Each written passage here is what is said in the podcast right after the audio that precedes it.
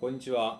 こんにちは我々ファーイーストカンファレンスはバスケットボールの最高峰リーグ NBA を日本により普及して一人でも多くの日本人プレーヤーを輩出し応援することを目的としています活動内容としては NBA in Japanese というポッドキャスト番組を配信しておりまして今後さまざまなことに取り組んでいきたいと思っております収録している本日は6月14日です。前回の収録は6月5日で NBA ファイナルが第2戦まで、えっと、終了している状況でした。第3戦123対109でトロントが勝利して第4戦は105対92でトロントが2連勝で3勝1敗になって第5戦が106対105でゴールデン・ステート・ウォリアーズウォリアーズが勝利しまして3勝2敗で、3ピートに向けた望みをつなげましたが、えー本日、えー6月14日に行われた第6戦で114対110で、えートロントが勝利しまして NBA2018-2019 年シーズンは、まあ、トロントラプターズの優勝で幕を閉じたという状況になっております。まずはトロントラプターズおめでとうございます。本当に。トロントの方々カナダの方々 本当に喜んでるうんドレイクの方々スーパーファンの方々、ねそうだよね。24年とちょっと。うん、創立、でカナダのチームとしては初、えー。だろうね。そりゃそうだろうね。いやーおめでとうございますなんだけど、まあ、テンション上げていきましょう。そうなんだよね。僕たちウォリアーズファンだからさ。辛いよ。いや単純に負けたんであれば、いやこんちくしょそう。来年頑張ろう。うんってなるんだけど来年だってさ まず第5戦でねケビン・デュラントが復帰したものの復帰してさ僕がたまにあなたに言うさ、あのデュラントがうん。おかしくなっちゃったっていうパターン、うん。なんかとりあえず打ってくるじゃん、うん。で全部入るみたいな、うんうん。で止めようがないじゃんでかいから、うんでかいからねあのパターンでさ、うん。何の躊躇もなく打ってきてるじゃん。そそれで大体入るっていうえーちょっとおかしくなデュラントがおかしくなっちゃったパターンのあれだったんだよね。うだって19スリーポイントはパーセンテージ良かったんだよね、まあ、ただねちょっとワンワンとかでこうフェーダーウェイが距離感なかったりとかしてまだちょっとフィットしてないかなと思って。そうだね。足腰があれかな。そう、ん。で2球で。まさかあののねアキレス腱切っちゃって。いやーで今日はね。今日もちょっと衝撃だね。いやー。だってあそこまで30点取ってんだもんね。そうだよ。でこう、ね、3球なんか1点差のギリギリの戦いをさやってきてであ今日のクレーはこれいける？なんて思ってたら。そうだよね。いわゆるさあの7戦あったら1戦ぐらいは、うん。なんかクレーそが 手がつけられないクレイっていうのが来るんじゃないかって話をしてたけどまあそうなんだよね。うそう。そうだったんだけどさあんな何あの最後カリーからのパスのダンクに行ってでダニグリが、まあ、チェックに入って、着地？そうまあファールでね手を引っ掛けてるのはあるんだけど、まあそんなめちゃくちゃな着地ではない。確かにバランスは崩してるけど、その着地でね着地した瞬間左膝がぐねっちゃってでクレイには珍しく倒れ込んでも痛がってたからね。痛がってるとなんかもうダメだこりゃうん。みたいな感じがあったんだよね。あったあっうん。最初のシーンでどこが痛いのかあんまわからない、通常だとなんかもうちょっとさ抑えたりとかするんだけど、その、まあ、最初膝ちょっと押さえてその後まだあんって倒れてうん。なんかもうだ、なあもうダメだみたいなうん。畜生みたいな感じだったからななんだろうと思ったんだけどでその後もう全然だって肩組まれてさそうそう。行っちゃってさ。たでもロッカーに戻るまでは事実走行してたのよ。うん。でフリースロー2本あるよって言われて戻ってんだよね歩いて。そう。であの時に平気っぽいんだよ。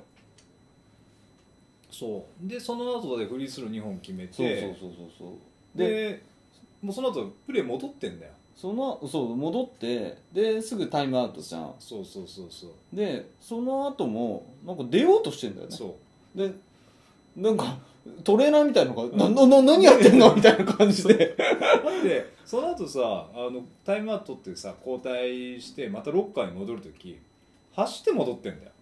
ロッカーまで。まあ切った時は痛いんだけど、うん。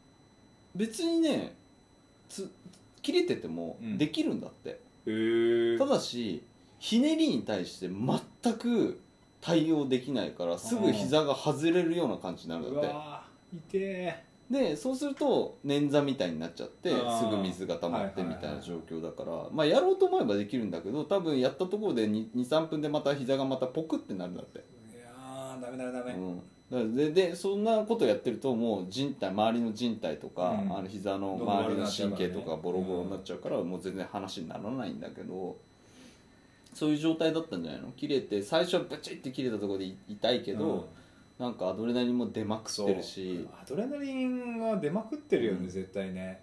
だから大丈夫みたいになってるけど。3球終わってパッてこうロッカーの映像に切り替わった時さっきまで走ってたクレイが松葉杖で出てっててやばいみたいな顔してたからうわ終わったーとかアドレナリンが切れてそすげえ痛くなってきたんじゃないの？そうは言ってう、も、うん結果最後の最後まで今日は、あのあとねちょっとウォリアーズ悲壮感ありましたあよったあった。でカリーも床にこうボールを叩きつけて、もうクレイもかっていう感じで、もうこうこの3連覇苦しいっていうような戦いだっていうちょっと悲しい顔もやっぱしてて、まあそうは言ってももう4球までそう。粘ってて粘って最たよ。後の最後のもう数数秒っていうか18秒で確か1点差とかだったんだよね、ぐらいまで行って、全然わからないっていうところで最後だってオールコートプレスうん。がの当たってでそそれで大成功したもんね。そう。河合に当ダニててダニグリにあパスが来てででダニグリに2人行っていやグリーンがね一人でプレッシャーかけてあそうか1グリーングリー人かンだったのよ。そうグリーングリーンでグリーン。グリーンのの中のでシアカムに出そうとしたパスが悪くって、うん、マスも悪いしなんかタイミングもシアカムと合ってなくて俺？みたいな感じになっちゃってで残り9.6秒かな、でウォリアーズボールで、まあタイムアウトタイムアウトでどうするかなっていう感じうでん。来たんだけど、あのプレーですよ。クラッチ？そう最後さ、まあ、通常最後のプレーになる9.6秒だから別にすぐ打つ必要もないしどういうふうに来るかなっていうふうに思っていてで、まあ、ボール出しをするのが、えっと、イグダラさんかな？うん。うーんがボール出しをしようとしてる手前にまさかカリーがノロノロ近づいて近づいきててきたね。あんなのパス出せるわけないじゃん、うあんな近くで。え何してんのって思ったら急にポーンってう、ん。あの逆サイドにふわっとしたパスを出してその瞬間終わったと。思ったよね。終わった。何この何このふわっとしたパスみたいなそんなのだってさおねあのラプターズのさ超絶ディフェンスがベタベタについてるわけじゃん。そんなの絶対取られると思ったらあれグリーンがこうなんなんだろう面を取ってるような感じでだったんじゃないかなボックスアウトしてるっていう感じで、うんそうそうそうそう。だけどイグダラさんのパスが意外と手前だったのかなあれ。か高かったのかな。でなんか取られそうみたいな、うんそうやば。っなんとかもぎ取った感じだよねそう。グリーンが。でそこにこうカズンズのこう横を抜けてノロノロノロってきたやつがブワッとこう走ってって、まあ、チェックは受けてたかな、うん。でカリーちゃんが、まあ、一応、まあ、スリーポイントラインより1メーターぐらい後ろかもしれないけど、そこでもらってまあラストショットみたいな形で打ったんだけど、あれ1点差のシーンですよ。そ僕のオペレーションっていうか僕がオペレーションするんだったら外より中かなと思っていて。ー私もそれは思いました。ファールもらえばいいんだもん、うんそだからあそこでフェイクで、えー入ってくとかだってもらった瞬間まだ9秒近くは8秒はあったはずだから、どうでもあそこで打ってで打てば、えー、と2点差のリード決まればねそうだね。2点差のリードになるから、まあででかいっちゃでかいんだけどでもギリギリ使って1点差リードの方がいいんじゃないかってちょっと。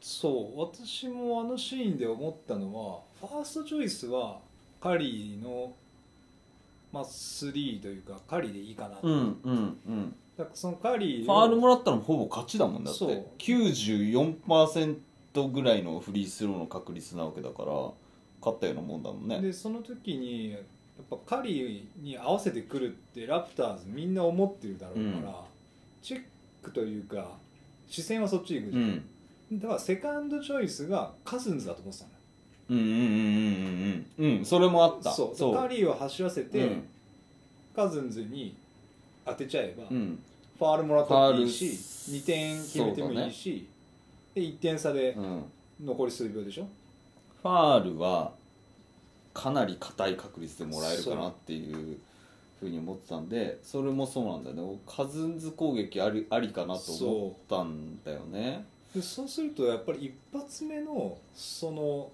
ロングボールが出た時にそこからカリーだに行くのか、うん。カズンズにしようとしたのか、まあ、そこのチョイスは分からないんだけど、あれがねいやそスリーポイントを狙いに行く戦略だとすると打ち終わって残り数秒2点勝ってたとしても河合にやられる可能性がうん。あるってでいうのにウォリアーズもファールしちゃう可能性があるでしょ？だからあのチョイスに結果的になったのかなとか思いながら。ああなるほどね。もうだからそうか。2点もう3点しかないよっていう状態にするか最悪オーバータイム？そう。でまあオーバータイムになるとねゴールデンステートは不利だから体力持たないし。そうなんだよ。だからギリのギリの 0. 点何秒の最後クラッチにかけた方でも1点差勝ってる状態で、残り例えば4秒、がうんえーとラプターズの猛攻に耐える。うん。そうすれば 2, 2だとしても、まあ、6割、うん。3だとしてもよくて4割。を可能性にかけてさ守ればよかったんじゃないかなってこう最初のロングボールが出て彼に渡した時に思ったんだよね、まあ入ってたかもしれないので入ってたらまあそういう残り、あそこから打ってたからまあ残り6秒ぐらいかな。そうそううん。でタイムアウトなし。で前から当たる、うん。当たるかな？どうすんだひ引きまくるとか、うん。ああ引きまくあーそうだね、うん。いやーなんかあそこは2点2点でよかった気がすんだと思ってしまうんだよな。まあわからない、ね。でもなんかその何をさでうん。外すじゃん。うん。でその後スティーブ・カーがさあのカリーのこう肩をこうねまあしもうこれラストショット、これがラストショットなんだって言って、これが外れたら負けなんだみたいな感じでさその後ちょっとわけわかんないことになってたけどなんか。そう。あれさなあれグリーン。タイムアウト取っちゃったんでしょ？そう。ないのに。ないのに、うん。であれってテクニカルなんだよね。そで審判も止めちゃったというか、うん。みんなタイムアウトだタイムアウトだっつってねあれ？なくない？みたいな。そうそうそう。そうあれ初めて見たわ、ね。ないのにタイムアウトっていうの、そこはねちょっとどういう戦略だったかっていうのは。ちょっと聞いてみたいよね。まあそうだね。スティーブ・カーしかりあとカリーにもね。そう。うん。どんな心境だったのかとか。そうそうそうそうそう。どうして打ったのかっていう。そうそう。いやー負けちゃったなー。まあ3連覇ならず。だからスリーピートってやっぱりさめちゃくちゃ難しいね。ねブルズは2回やったんでしょ、うん。スリーピートを。まあ冗談いるからね。冗談いるからできるってもんでもないなって、うん。ちょっと、うん。だってクレイとさカリーのさ点数合わせたらさジョーダンなんか全然超えるぐらいの点数取ってるわけじゃん、まあそりゃそうだ。二人合わせたどね。さいやー負けちゃったないやそれでなんかジョーダンのなんかコメントみたいな、うん。今コメントしたわけじゃないけど、うん。前のねスリーピートの時の、やっぱ3回を超える優勝っていうのうん。が相当苦しいって言ってて、うん。あのなんか身体的にうん。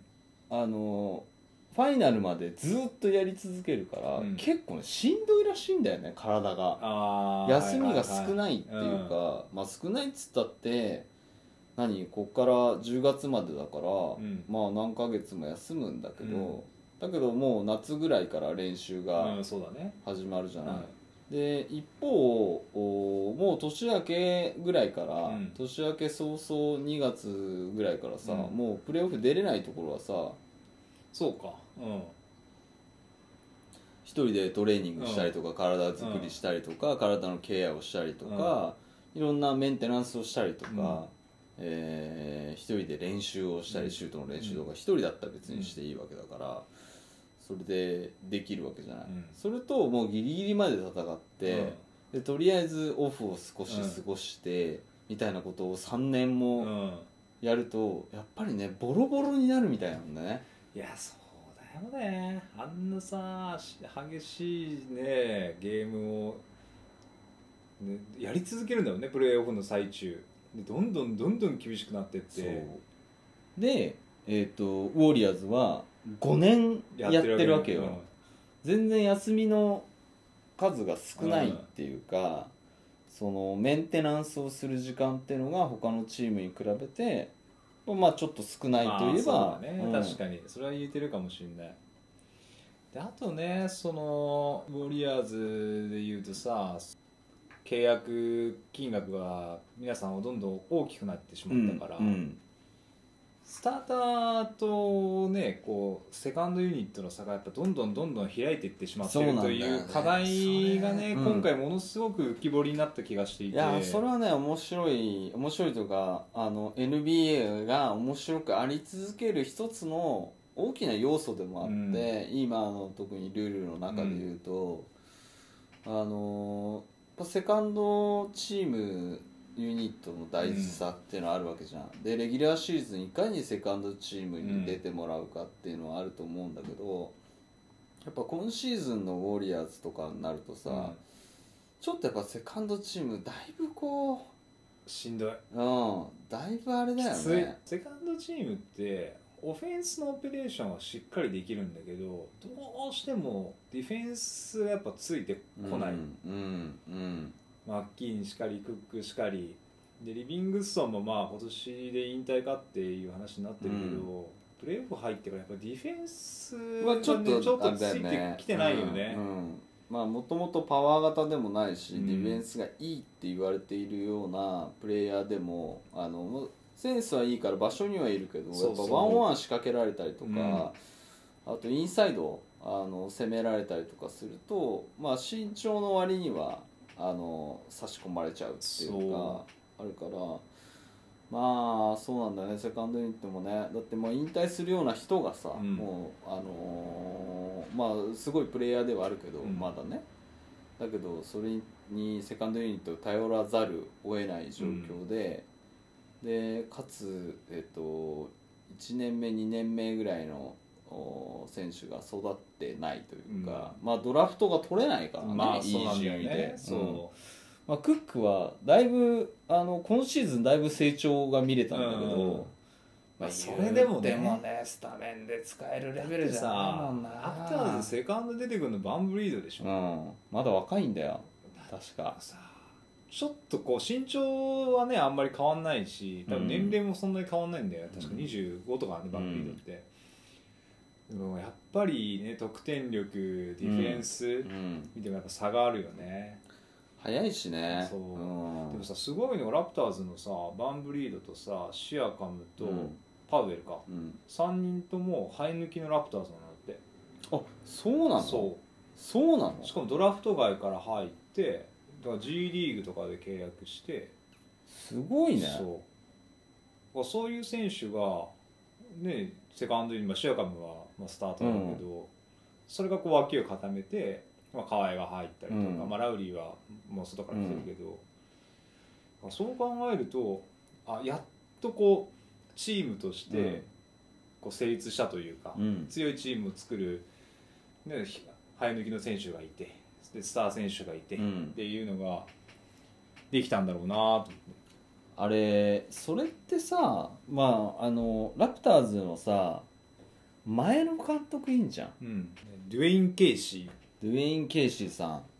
最優秀監督になったのににレブロンにまたあの4タテ食らってでクビになるみたいな、あの監督で結局彼の功績も大きいわけだよね。ー大きいと思う。ここまで、うん。えっと河合とグリーンは、うん。ダニグリは別のとこから来たけど、うん。スパーズから来たけどさそれまでにチームを構成だったりとかそうそうそう。あの育成だったりとかっていうのは、まあ、彼の功績もあり、まあ、あるんだけどお今回このニック・ナースうん。がラプターズの監督になっていきなり優勝すると。そう新人でファイナル優勝したのが過去ね3人とかしかいないんだって。ヘッドコーチでいうと、まあそれはそのねうちの一人はスティーブ・カーでしょ？えっ、とねスティーブ・カーは初年度は多分優勝してない。優勝してる優勝してる？うん。あらねそれまで、まあ、スティーブ・カーの場合はね1年目からちゃんとチームを作って優勝してるかもしれないけどニック・ナースっていうと土台があって。そう勝率1位のチームに来たわけだから、うん。まあプレッシャーもすごかったと思ういやーししんどかったと思うよ。ニック・ナースって前は監督じゃないわけでしょ？どっかのアシスタントかどっかでしょ、そうだからデュエイン・ケイシーの監督の時の、えっと、その G リーグの監督もうん。すごい優秀な監督の方で,、うん。で今大学のヘッドコーチかなんかやってるらしいんだよね。だからそのバンブリートとシアカム、うん。ファウベルがそのファイナルで戦ってる姿を見て非常にまあ誇らしいと。なるほどね。そうだよね。だって教え子教え子がさ プレーオフで、ね、バンバン活躍してさ、こん。な気持ちいいことないよね。ないね。素晴らしいよね、ねそうなんだよね。なんかさ全然調子いまいちだったさあのラウリー？うん今日なんかやばかったよ。今日ちょっとなんだよ今までそう。みたいな。ねあの東側を勝ち上がってる時は私はあのねラプターズファンだったからさ、うん。東でいうとラプターズでもうほっとこいつを放出しろってずーっともうダメだ。もう来年もトレードだ。使えないもうもうプレーオフ入ってからね、特にメねンタルやられてるとかさなんか言っててもう太ってんじゃねえかとかって言ってたけど今日は良かったね。よかった。ね特にねまあゴールデン・ステート・ウォリアーズのディフェンスは今日もまあカワイシフトを組んでて、うん開くからねうん。どうしても、そこにあんなスリーポイントさボコボコ入れられたらさたまったもんじゃないよね。ねそうだよね。であと見てて思ったのがラプターズの、まあ、選手というかプレイヤーって、ワンオンワンのスキルは非常に高いなってうんで高いやっぱり高いね。思ううんんだよね、必ずダブルチームまで持っていってからの展開みたいなのが上手だよね。うん。まあどうしてもグリーンがこうヘルプで忙しくなるっていうシーンが多い、うんで忙しくてでパス出されると結構でかいやつが、そうそうそう。ん。だってガソルがいてで引っ込んだってうん。イバカうでしょ、そうあれ鬱陶しい、ね、ほとんど戦力落ちてないからね。まあいろんな経緯でガソルをスタメンで出してると思うんだけど、うん。出場時間は、まあ、違和感もまあまああるしね。ああるあるある。うん。でまあであそこのすごいのはさイバガとイバガとさガソルがさうん。共存するじゃん、あの2人出てきたりとかさすることがあって。まあそれはやっぱりニック・ナースの戦略というかその練習もたくさんして、うん。あのうまくマッチするように、まあ、ガソルさんは非常にクレバーな、うんだと思う。あのプレイヤーで。でね2人ともスペイン出身だからゲーム中はスペイン語でコミュニケーション取ってるって言ってるからまあそういうメリットもあったんだろうなっていう気がするよね。バレにくいじゃん。分かりにくいね。あっちとかこっちとか 次あれやるぞとかってバーってブロークンなこうスパニッシュでバーって喋られるとささ分すがにかんないよね。わかんないんじゃないの、ううんだってガソル来たのってオールスター前のさトレードデッドラインでデッドラインでデッドラインでそう、そんなにさ試合してないんだよね、うん。そうだよね。そいやこれガソルも嬉しいね。いやガソルさんってさ渡辺裕太のう、さ、うん、チームのまあ大黒柱でもあったからうん。我々としてもさまあ、見てたしね、なんかこう別に仲間じゃないんだけど、うん。受け入れてくれてありがとうっていう。そうそうそうそうそうそう、先輩っていうそう。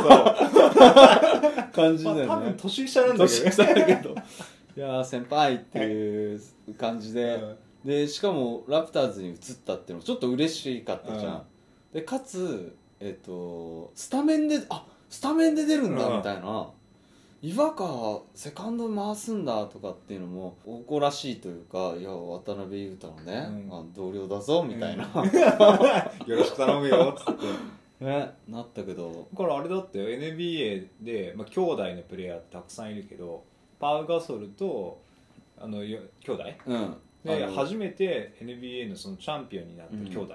えそうなの？らしい、えっ、とレイカーズで取ってんのかな、うん。ああ兄兄ねスパーズで確かスパーズの方か、なるほどね。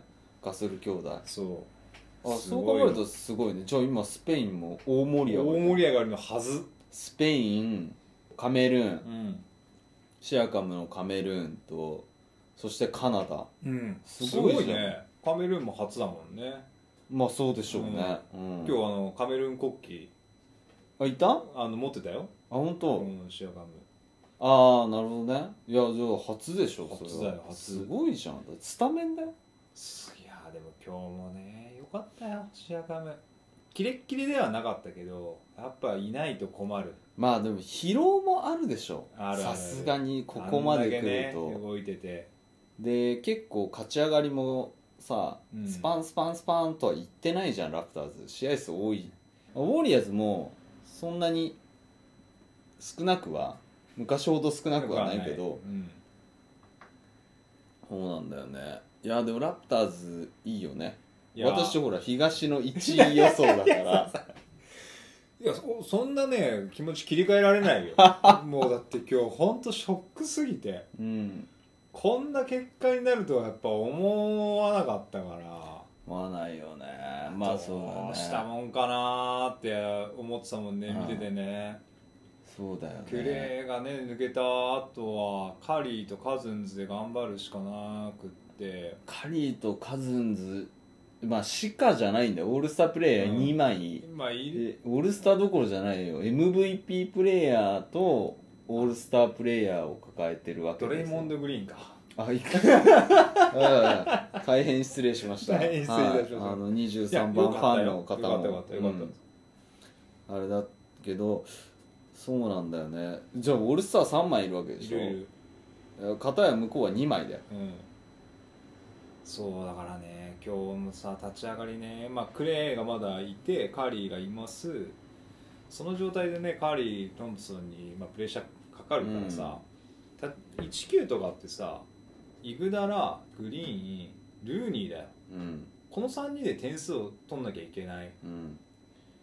いやちょっとね参ったなと思ったよラプターズはさ河合を抑えときゃいい状況じゃなかったからそうだよね。そうラウリーはスリー打つわ、シアカムもなんかゼロ度からスリーなんかスパンって決めてくるわ、なんだよこれみたいな。そうだよね。いやー本当に。今回だから試合としてはうん。やっぱラプターズが勝つ、うん。あの一番勝ちやすい、まあ、我々がよく言う可愛すぎないってやつだよね可愛すぎる時って他がちょっとダメでもう可愛いしかない、そう。もうパス出さないでもう全部自分でやる。そうそうそう。23人引き引き連れてそう。でファールもらうかあーパスどっかへ。でもパス出してももう可愛すぎる時ってダニグリもダメ、うん。ラウリーもダメ。でガソルうーシアカムうーイバカがいいところにいないというか出せな ないい。パスがそう。3枚来てるからもうパスも出せない。しょうがないからファールももらいに行くみたいな。もらいに行くっていうかもう本当にね肩入れて決めに行ってるからね。で今日の河合はだってパファール4つとかでしょ？だからディフェンスにものすごく意識をこう向けてた、うん。オフェンスは今日プメンバーというかさそのチームのメンバーがやってくれるっていう、なるほどね信頼感というかさ、なるほどね。今日はいけるぞ。いやでもカワイ・レナードのさ何なのあの運動量。やばいよね。あのーディフェンスリバウンドもリバウンドめっちゃ取るわけじゃそう14本とか取るからね。1, ゲ1ゲームで。あんなのリバウンド超辛いじゃんそうだからリバウンドもさオフェンスリバウンド取るわディフェンスリバウンド取るわでブロックしてとかじゃん。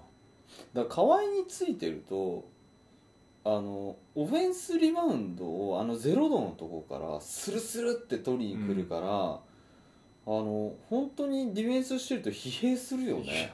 きついよ。あ今日はだからずっとねクレイについてたのよ。うんうんうん。前の試合クレイ良かったじうんうゃん、んで今日も19から良かったからさ、うん。ずーっとクレイが、うん。クレイに壁がついてて。でも今日クレイ良かったからそれでも決めるしで河合がね、うん。イグダラがついてて、うん。うんいやー今日どうなんのかなと思ってたけどもう今日も相変わらずの河合さんプレー 変わらずだよね。止められ、うん。まあ、ファールするしかない。ないないないっていうすごいプレーだしやっぱりあの後半もさあのフェイダーウェイみたいなのさ、あのきっちりギリギリまで終えてなければ、まあ、大体決まっちゃうもんね。ね。無理だよあのシュートは。だってねヘルプ来るからダブルチーム抜いてさらにゴール下のセンターに体ぶつけてシュート決めるとかさえ何それみたいな、体強いよね。どういう？だから本当になんだろう河合さんあの 2, 2年ぐらい前からかな？うん。なんかずっと NBA 離れてたから全然分かってなくて。で当時スパーズですよ。でスパーズなんかさなんかって言ったら失礼なんだけど、うん。スパーズの試合ってそんな面白くないんですよ。はいまあシステマチックなはいってことだよね、面白くない中、それスパーズ対ウォリアーズとか、なんか面白そうなやつ見てた時に、なんじゃこいつはと。う んやべえやついる。とってもないやついるなと思って YouTube とかでう、ん。うん見てたらもうととんでもしかもまだ2年ぐらい前だからまだ26とか25とか。25とかじゃないかあなもう今いくつだっけ？27今27とかでしょ、だから25ぐらいで。嘘だろこの完の完成されたプレイヤーはと思って。そうだからスパーズが多分最後優勝したの優勝したのかな？分かんないけどマイアミヒートでさまだブロンとかがいる時、そうだね。でまあこれヒート優勢だろうっていう時に、倒したのがやっぱまたスパーズ。20代前半の時じゃないの？その時に河合が NBA ファンのファイナル MVP 取ってこれで2回目、うん、じゃあそうそれで河合っていうのを注目してこれはやばいもう本当になんだろうその時に思ったのが最もそのい現代のプレーとかフォームとかプレースタイルって変わってるじゃん、うん。変わってる中最も、えー、とマイケル・ジョーダンに近いのは河合だっていうふうに思って、であなたにもあの、やばいのがいるって言って、えーそうなんだってなって、なんこれやばくねみたいな。まあその時はね前のシーズンだから試合出てなくって YouTube で探してさ、うんうん。見てさえっつって何？こんなのいんの、うん。デリック・ロースの過去の YouTube の映像見て見たのも同じぐらいの衝撃的うんうんうんだったんだけど、嘘だろみたいなでその YouTube とかだとススーパープレイみたいなうん。とかが見れるんだけど、あの得点シーンだけだからねそうなんいのが。そうじゃないそんだよれ以外のねこのさ河合仕事量。レナードの恐ろしさ。リバウンドのね通りに行くわ。走るわ。いやーもでいてさあの手がでかいってう、やつ、このマイケル・ジョーダンもめっちゃ手でかかったし、あのほらボールをさ片手でこう持ってさ、ワンオンワンやるやつってさ、なかなか今いないんですよ、うん。ジョーダンとかジョーダンコービーとかがやってんだよ。で あれ見るとさちょっとああって。思うよね。でもあのなんだマイケル・ジョーダンのさプレーとか見てさ一回やってみたいなって思ったりとかしたんだろうなっていう気がするよね、うん、うん。やっぱり憧れるからやってみたら結構できるじゃんみたいな。でしかも俺手長いし、あの手でかいしみたいな。あれ手長くてでかくないと、あのー意味ないからね。あのよくあのレブロンのさプレー集の中で出てくるけど片手でさこうパス出すとし見せかけて、うん。こううん。こっちのあの選手に出すみたいな、あれもちょっと意識してるよね。こう片手でやるっていうさ。そうだねレブロンそんな手大きくないのかな、なんかいやだってみんなだってモテるでしょ片手では、いやめっちゃでかいけど、うん。ワンオンワンの時にこうからそのすごい外にさ、うん。あの体をディフェンスの外側にこう手伸ばしてさ片手でボール持ってるってあれ？可愛いしか今うんかっこよく、よね。かっこよくできない。うん。かっこよく。まあそうだ。うん日本人なんか絶対できないしね、うん。あんなの。いやでも河合レナード本当に今回スパーズから来てなんやかんやありましたけれども本当に市場価値が爆上がりましたよね。爆上がりだ。有名になるためにプレーしているわけじゃないって言ってたけど、いやね。有名になっちゃったよ、まあ有名になっちゃったっていうのも変だけどでもどうすんだろうね。だって来年これで契約が終わるから来年 FA で来シーズン FA でしょ？うんまあスーパーマックス契約以外、をラプターズが結ぶのか。うん。でもさ今日もねパブリックビューイングだ。パブリックビューイングね。うん。ドレイクさんがうん。ステージの上にソファー持ち込んでさ、うん。やってるわけですよ。ソファー持ち込んでたうん。の、ステージの上にね、どういうこと？くそつろいで見るってこと？ステージの上で今うん。ドレイクが試合を見ていて、うん。取り巻きがいて、うん。でその周りうん。にたくさんのトロントファンがいて、うん。さらに道路を挟んだところにもう道路をさあそうあれ見た見たんだけどさ、うん。道路を完全うにん。通行止めにして、その交差点から交差点の間あるじゃない、うん。あそこを一区画として、あの画面をそれぞれ置いてんの。置いてあるんだ。そ置いてあるんうだ。からみんなこうどんどん来ちゃうんだ。さ集まってて。でね見てたけどまだ寒いんだよ。みんな長袖着ててさ、はいはいはいはいはいはその寒いね。トロンいうん。雨降ってなかった？しかも雨降ってたかな、まあなんかいつもみんな厚着してるからさ、その寒いトロントにかロサンゼルス出身でしょ？そうだね。うんスーパーマックスであと4年？うん。行くかなっていうのはちょっとあるよね。えこれ優勝してさ出るとかありえんの？もうトロントの人たちもう打ちひしがれるよ。まあそうだろうね。あやっぱ夢だったんだって、なるようね、いや俺はこれ硬いと思うよ契約。するかな。なんかここまであの河合さんの中でここまでそのフランチャイズのファンたちからあの称賛を受けたことってないんじゃないかな。まあまあずっとスパーズにいて、まあそれはスパーズのね次のスターっていうダンカンうん、からの次のスターっていう風になってるんだけどなんかこうもう可愛い可愛いっていう感じじゃないなかった感じがするんだよねスパーズって。なんか。だあれなんじゃないの可愛い可愛いだったからこそ今シーズンさそのスパーズサンアントニオに戻った時にさひどいブーイングだったじゃん。ひどいブーイングだったよ何これっていうねあれから私もうスパーズ嫌いになっちゃってさ、うん。なんだなんだよって思って。でそれがトロントに来てトロントに来た時も結局さデローザン出してるじゃん。うん。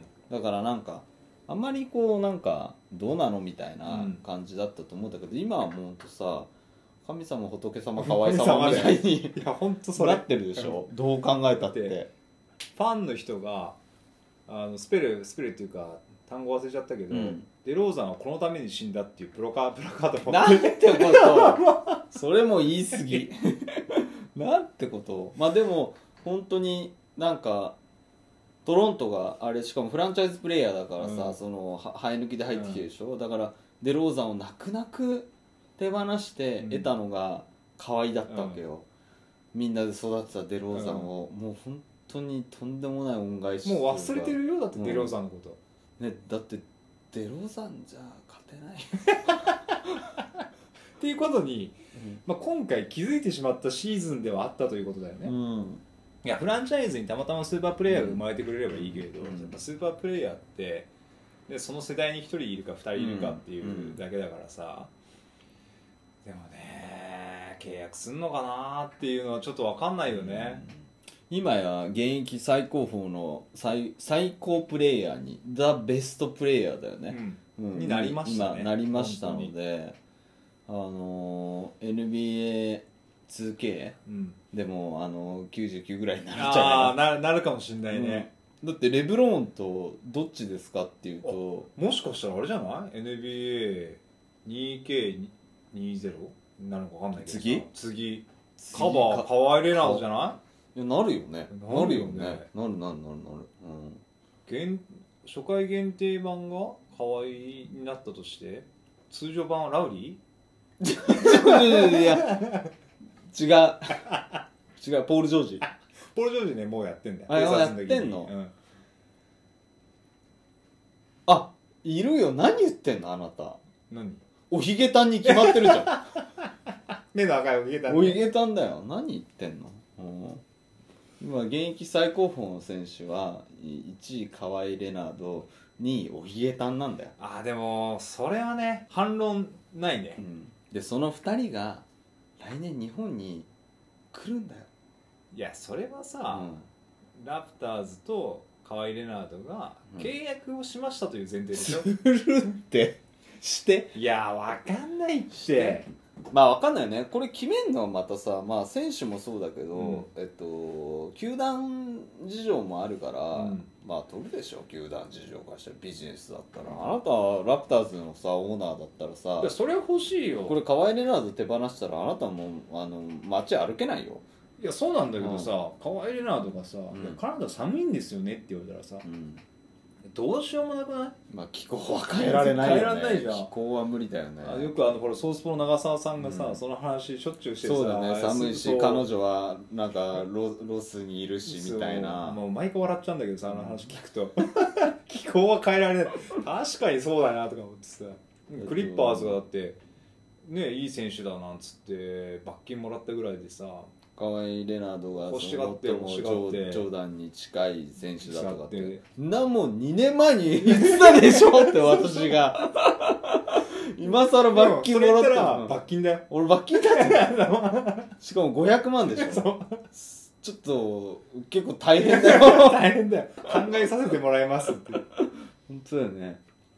撤回できないんでしょ。発言河合レナードのね契約も気になるけどさケビン・デュラントもさクレイ・トンプソンもねまあ。これで契約更改を迎えるというか、まあ、FA になりますと。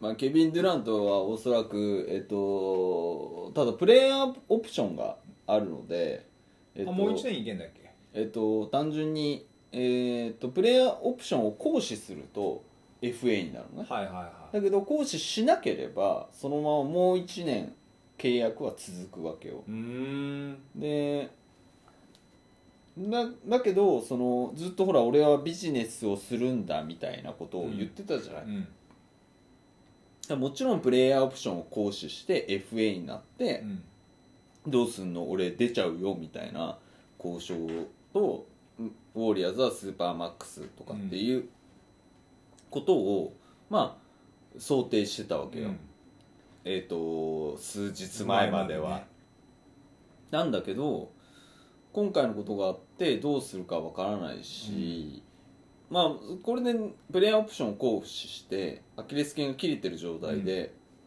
所属なしっていうになるわけだよね、うん。プレイヤーオプションを行使したら、F うん。FA, FA になるので。うん。うんんその選択通るっていうでも一応ニュースでは出出てたのはアキレス腱が切れてたとしても KD が欲しいっていうチームがたくさんあるっていう話いやたくさんあると思うよ。それは、まあ、前提としてはマックス契約じゃないかもしれないよね。うん。だってマックス契約4年結んだってさ多分来年来シーズンなんてほとんど出れないわけだから、うん。4年結んだって実質3年じゃん厳しいよね。だどう考えるかだよね。でただもうウォリアーズがもうそのサラリーキャップパンパンでもう勝てるチームでもない、うん。えーみたいな判断をねうん。するかもしれないし、うん。そしたらそのチームとして優勝できる狙えるチームに居続けるっていうことを取るのか、それともそのまあ契約金自体はちょっと下がるかもしれない。だって去年あじゃあ来年全然出れないわけじゃんまあ、スーパーマックスにはならないよね。うん。うん。まあまあうオファーできるう可能性はあるけどなんかルールがあるんだよね、M、MVP 取ってるとか。オール NBA、はい入ってあのー入るとか。そう。だからクレイが今回オール NBA から漏れちゃったから、スーパーマックスはそうだよね。ルール上できないんだよそうんねだよね。でまあそんな感じにななった時に、まあ、どどう取るかだよね。お金なのか、まあ、あそこまでいっちゃうとさ優勝経験もある、え2連覇してる、居心地という意味ではあのいいと思うんですよ、うん。チームもすごくいいチームじゃない、あのシビアだと思うけど競,、うん。競争だったりとかあのセカンドチームう以下になるといつ切られてもおかしくないような状況だから、どうするだろうね。ね。どういう判断を？でクレーはじゃあどうすんの？とか、まあ、クレーも来年1年出れないわけですよ、前十字が完全に完全に断裂してるとすると,、うん。えー、と再建手術なので、うん。えーまあ1年出れないですよ。もう一生だよね。でそまああんまり言いたくないけどさ元のプレーができるかどうかも分かんないわけじゃんその1年休むっていうだけだったらまあいいよ。で1年後復帰してあのようなプレーができないできる保証がないわけじゃん。うん。まあできるできるというか近いプレーはできるだろうけど、うん。全く同じにはもちろんならないわけだよね。まあ年齢の単純に1年その加齢してしまうっていうのもあるし、その加齢する1年を、えー、と全くゲームをせずに加齢するっていう1年があるので、いや本当結構ショックではあるんだけど、まあ、どうするかだよね、まあ、もちろんカリーは残るわけで、うん。えーじゃあウォリアーズがチームをどう編成していくか。でカリーとじゃあカズンズと契約して、うん。カリーとカズンズまあ悪くはないとは思うんだけどそのクレイと KD が1年出れないっていう前提って、あくまでもプレーオフには出られる想定でチームを組んでいかなきゃいけないわけでしょ。だってまあそうだね。あの回復力もあの一般人ではないからさあのなんか恐ろしいスピードで回復する人もいるわけうん。だし、そのような部類の人たちだと思うんだよね単純にシーズン後半にじゃあクレイ KD が戻ってくるだけだったらただただそのサラリーキャップをさ圧迫するだけになってしまうわけじゃん。いやプレーオフをある程度勝ち抜ける想定があってファイナルとかに戻ってきてくれればチームとしてはものすごいこんな嬉しいことはないわけじゃ6年連続ファイナル。ファイナル。ん。でもじゃあカリーとカズンズでプレーオフのカンファレンスファイナルまで戦ってファイナルまでいけんのって言われるとうん、無理だよ。無理無厳しい理んだよ。他のチームはすげえ補強してくるし、うん。あの次の、えー来シーズン。それこそ今年の夏はすごいよ。AD カイリー・アービングもなんやなんか動きが。カイリーは離れるねセルティックスを、あの感じだとね。そう。代理人まで変えてるからね。そう。そうなった時にねもうそれが想定されている中でじゃあその KD とトンプソンにそれぞれ見合った額の契約をウォリアーズとして出せんのかっていう今そのフロントの判断。いやーフロントも今すごいもうあ頭抱えてるよね。るよね。本当。でいて西でしょ、うん。西はじゃあ補強します、まあ、例えばレイカーズ。間違いなくもう補強するわけじゃん、間違いなくしますよ。これ補強できなかったらもうお終わりだよね、むしろもうレブロンが出ちゃうぐらいなそうそうそうそう。補強できないんだったらもう本当に俺ウォリアーズ行くわみたいな。今シーズンのさマイケちゃんみたいにさ、うん。出してくれと。で自己談判しちゃうぐらいのレベルだよね。うん。ウォリアーズにレブロン来たらちょっと笑えるんだけど。笑える笑える。うん笑えるけどどうなんだろうね、金払えないじゃん。払えないっていうかは払う金はあるけどあのラグジュアリータックスでものすごい持ってかれちゃうから。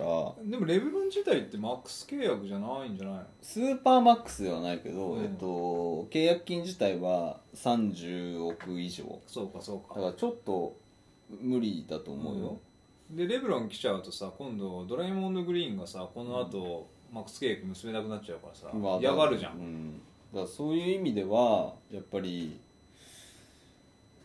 でも来年1年さまあでもどうすんの？8位以下になるかな？出りゃいいんでしょ？でも戻ってこれないかもしれないだってそうだから1年プレだってファイナルで怪我してるわけじゃん、っうん。てことはフそうなんだァイナルなのねシーズン中だったらいいよ。まだ。じゃあ来年のスタートがだから10月でしょ、うん。10月までにもうカズンズがすごいことになるっていう。どういうこと？体重が増えるってこと？それ。それはいそれはいけると思う。あとあの筋肉のさ束をさ、うん。もう2本ずつ増やすとかさ、まあ、そうさらにね。いうのはさいけるかもしれないけど。さらにビルドアップして。まあ痩せるとかってなればうん。またちょっと違うかもしれないね、でうん。今日もさよかったもんカズンズ。もうちょっとパワーつけちゃうのどうですか？カズンズ。いやーパワーはさ十分だと思うよ。今今の NBA では。いやシャックがいるとかだったらさ、なきゃ相手にね。きついけどね。相手にね、うん。今はもうパワーで言ったらさ、十そっか分だからさ。いないんだもんね。そう。だからトランジッションになるとやっぱり遅いからカズンズが出ちゃうとうん。どうしてもワンテンポ遅れちゃう、うん、うんまあ、セットオフェンスだったらいいんだけどさもう少し体絞ってもらえるといいかもしれないもうバッキバキにこう筋張ったああそうそカズンズとうそう。スーパーカズンズだカズンズ。やばいね。やばいよ。ジャンプ力とかも増してるんでしょ。もう増してる増してる。体軽くなってるから。グリーンと見分けがつかなくなっちゃうぐらいのさ。すごいね、うん。スーパーカズンズで。でカズンズあんなキャラだけど別に絶対バスケ IQ そんなに低くないからでも今日ねディフェンスでねグリーンにめっちゃ怒られてた。で怒られるよそりゃ。前がかりでさこうプレッシャーかける時にさ、グリーンが要は誰にもマークつかない状態でこう中途半端なポジション取ってどっちでもいけるようにする時に、カズンズにさ「お前そっち行け」うん。とかで指示すんのよ。でそっちにさラプターズで2人ぐらいいんだよね、イバカともう一人。カズンズちょっと「え？っ?」つって「いや2人いんだけど」みたいな顔次第とかして。いやなんかそれって多分う運動量だと思うんだよね。運動量がやっぱちょっと体が重すぎて、運動量がちょっと低いからえ俺無理みたいな感じになってると思うんだけどだからスーパーカズンズになればあいける？ドタドタドタみたいになっていって、スーパーカズンズ。うん。まあでもね今日もルーズボールね追っかけてたりとかさ、うん随所随所にこう見られたけどね。今だからプロレスラーみたいな感じのちょっと感じじゃん。そプロレスラーってこうまだ脂肪がこうまあ多いね。体に見えるわけじゃん、あれが来年のスーパーカズンズになると、うん。もうガンダムだから。あれ？型みたいな。こいつ動くぞっつって。でみたいな。でガシャンガシャンガシャンってあ全然言って行きますって、うん、ドーンって飛んでさすんごい飛ぶのよ 確かにな。それはあり。だからそうなるとウォリアーズは大前提としてカズンズと契約を公開しない更新しないとするかな。いけないってことだよ。するかな。スーパーカズンズを保証してくれないと。まあそうだね、うん。結びづらいよね。だから体重と体脂肪率のうん。こう決めといて、でこれの範囲内に入らなかったらオプションを払いませんとかっていう契約を結ばないと厳しいかもしれない。だってこのままいったらってさどうすんのスターター？カリーでしょ？うん。クックでしょ？カズンズクック。でイグダララはいるかもしれないけどうんうんグリーン。グリーン。かん？あれ？かうん。で5人？え？もう一回言って。カリー、うん。クック、うん。カズンズグリーン、イグダラ。うん。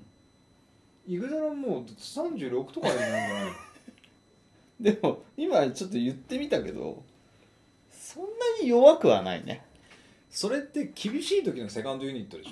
あの怪我しなければあの5位ぐらいでいけんじゃないの？でじゃあセカンドユニットはどうすんの？つってせうんジェレブコ。ルーにジェレブコ？うん。マッキーニ？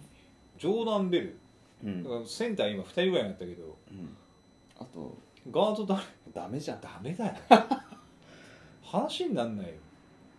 ウォリアーズはでも補強しないと来年1年間は、まあ、レギュラーシーズうん。ンはかなり厳しいし、まあ、プレーオフもそもそも彼らがね KD とさクレイがさ、うん。戻ってこれるかもわからないじゃわかんない。んプレーオフに入ったとしてもね、わかんないからどうなんだろうって感じだし戻ってきたとしてもまだこうマッチできないっていうか、昔のプレイ昔じゃないけど今のようなプレイができるかどうかわかんないから、うん。まあ、補強みたいなね、話になると、まあ、すげえ欲しいなと思うのは、まあ、誰もが欲しいと思うけど、うん。あのポール・ジョージ、うん、いいね。ポール・ジョージ、うん。きもう KD 上げるから、うんポール・ジョージって思ったんですよ、うん。思ったんだけど、成立しないでしょだってそれ。うん、そうサンダーオクラホマだからさ、ウエストブルックのとこになるから、ん。あそこ仲悪いからさ、でもともとだって OKC から出てきたわけでしょ KD そうで戻すって、うん。あないわって、あ三角トレードしかないみたいになって、うん。だからペリカン？えっと KD をまあ KD もあれだけどまあ仮に KD をえー出します。レイカーズに出します、んでレイカーズからレブロンが OKC に行くとかありえない。ね ありえない。ありえないありえない。あねうん。うんと。ビジネスにならない。よどうしたらどうなんだろうね。まあそのウォリアーズもそうだけど他のチームもどうすんだっていうのがまあそうね。めちゃくちゃ気になるというか、で、まあ、ウォリアーズって話になるとか西でどう勝ち上がっていくかって話になると、まあ、レイカーズ、えー、とペリカン。ペリカンはザイオンが入ってきて、うん。えーじゃあトレードでザイオンプラスで何かどうやってくる可能性は？かといってでもルーキーだから。そう。まあそれはね。でしかもさザイオンまあまあザイオン確定したわけじゃないけど、うん、ザイオンしかいないじゃさうん、そんな NBA 甘くないっすよ全然無理。お話にならない、うんお話にならないっすよ、うん。盛り上がってるし、どこに行くのか気になるは気になるんだけど、じゃあ誰？だってまずガードポジションというかさ、うん。要はクレーンのポジション、うん。フォワード？うん。誰？いやだから補強はねできないんだよだからサラリーキャップがあって。でしょ？だからなんだ7億とか8億ぐらいのさ、いいプレイヤーを取らなきゃいけない。そんなのだから生え抜きじゃないとさそれって無理なんだよ。あでもいるか7億8億ぐらいだったら。えっとあいるいるんだけど、うん。それってみんなうん。ルーキーから来ているとか、うん。G リーグから上がってきて、うん。ずっと在籍していますっていうチームのその要は基盤となるような人材だからそれを抜けるかっていうところだよね。そうだよね。本人はウォリアーズ行きたいかもしれないけど。しんないけど。そうだよねであと他のチームがどうしてくるか？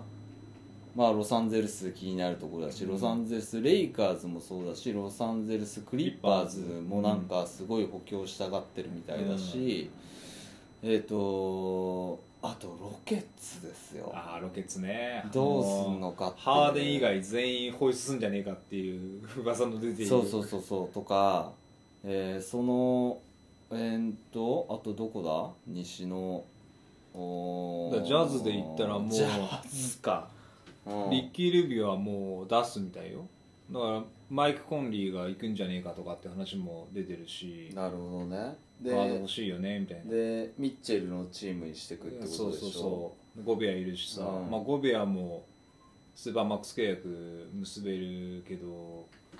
そうだよね。とかいやだからどうなってくるかあとナゲッツも分かんないじゃん、うん。うん。ナゲッツはね今年完全に経験値の差で負けてしまったけどだからトレイルブレザーズもそうだね。そうだよね、ブレイザーズはだって来季超注目っていう我々の中でね、なんか若くてでかいみたいな。セスもらったら？ゴールデンセットに。セス？うん。もともといたでしょ？あまあ帰ってきて一もらう。瞬ね一瞬い帰たけど。ってきてもらってさいや。クレーの代わりにカリー兄弟。いやシュートは入るかもしれないけど、ディフェンスが成り立たないから。そうだよね、そうなってくると非常に面白いね。そうだよね。ブレイザーズナゲッツあたりがうん。非常に注目というかどういうふうなあれをその派手なそのペリカンとかドラフト1位ザイオン入ってきました、でレイカーズどうやってやるんだみたいな派手な、あのー再編ってのあるじゃん、うん。でそうではなくてまあ地味って言ったらあれだけどデンバーとうん。ポートランドの戦略っていうのが、結局だって実際にプレーオフ入ったらさうんウォリアーズポートランドデンバーが結局強かったわけじゃん。強かった。だからそこがどうしてくるか。あまああとロケッツあたりがどうしてくるかだからめちゃくちゃおも面白いというか。そう。だってナゲッツだとさ今年ねプレーオフに久々に出て、忘れてた。そして西にはダラスがあるんだよ。ポルジンギス・ドンちゃん。ドンちゃん？ここもトレード戦線出てくるよ当然。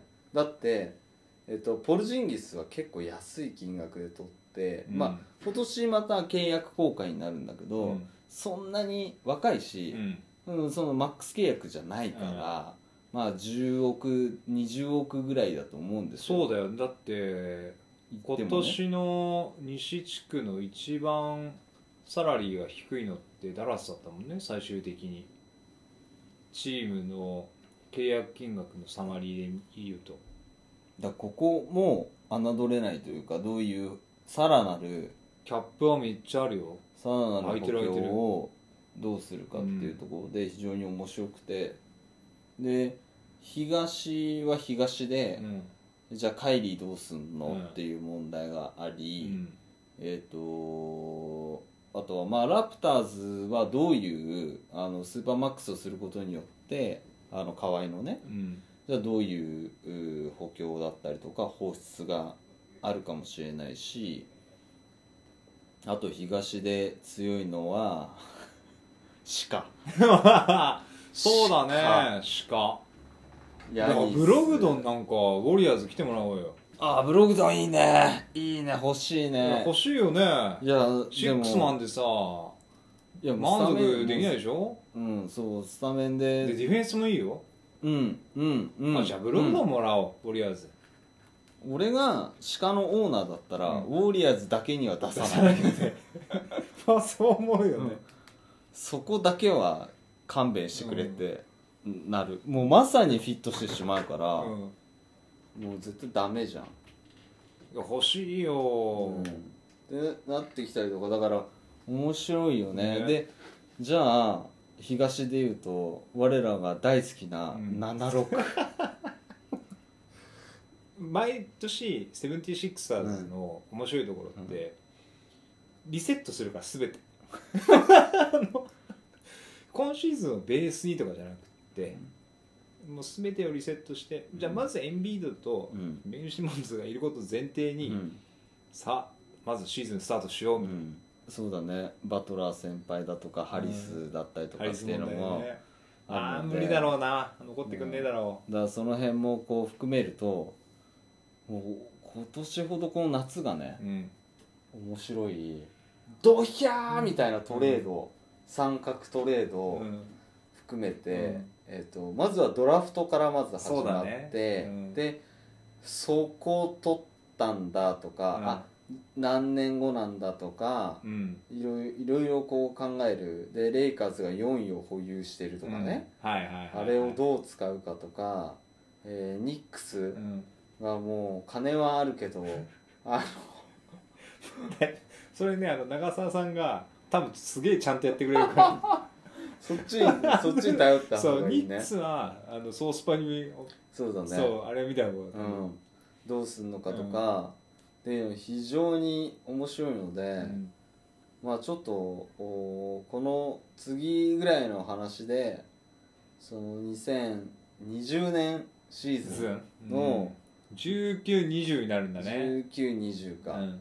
のシーズンのその編成とドラフトと編編う成ん。について、まあ、ちょっといろいろあれしたいよね。そう。うん。であと今年の夏面白いのがほらワールドカップがあるじゃない、アメリカ代表エースはもうハーデンですよ。ハードですね。みんな辞退しちゃって、うん。で PJ タッカーもまあいるけど、うん。クズマがいたり。クズマね。そうそうそう、まあそれはそれで楽しみだよね。うんそうだね。イケメンクズマが。そうイケメンクズマ。うん。ススタメンで出れないでしょ？あのメンバーいたら。微妙。いやいけんじゃない？スタメン？AD とうん。ハーデンが、まあ、一応スター選手で行くから、うん。